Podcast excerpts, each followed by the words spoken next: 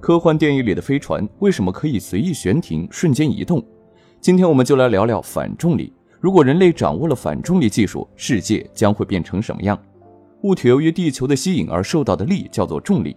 物体的重力程度取决于其质量，质量越大，重力越大，重力越大，引力就越强。简单的说，重力就是宇宙中任何两个物体之间的引力。物质世界中的一切都有引力，无论是天体还是粒子。重力也是宇宙的四大基本力，其他的分别是电磁力、弱相互作用和强相互作用。而反重力一词最早出现在英国一本科幻小说中，顾名思义，就是利用某种科技手段，使得某个区域的引力场消失，或者使某个有质量的物体不再受引力场的影响。反重力最典型的代表就是科幻片里那些漂浮的房子、汽车和飞船了。而牛顿第三定律指出。任何物体的悬浮都必须通过给另一个物体施加作用力而受到反作用力。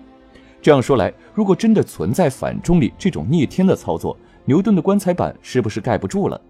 二十世纪二十年代，美国一名叫汤森德·布朗的发明家就声称发明了一种可以控制重力的电子装置。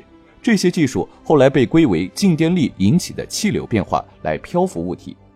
到了九十年代，一名俄罗斯的研究员尤金·波德克列诺夫也声称，旋转的超导体可以减少引力效应，但他的实验从来没有被成功复制过。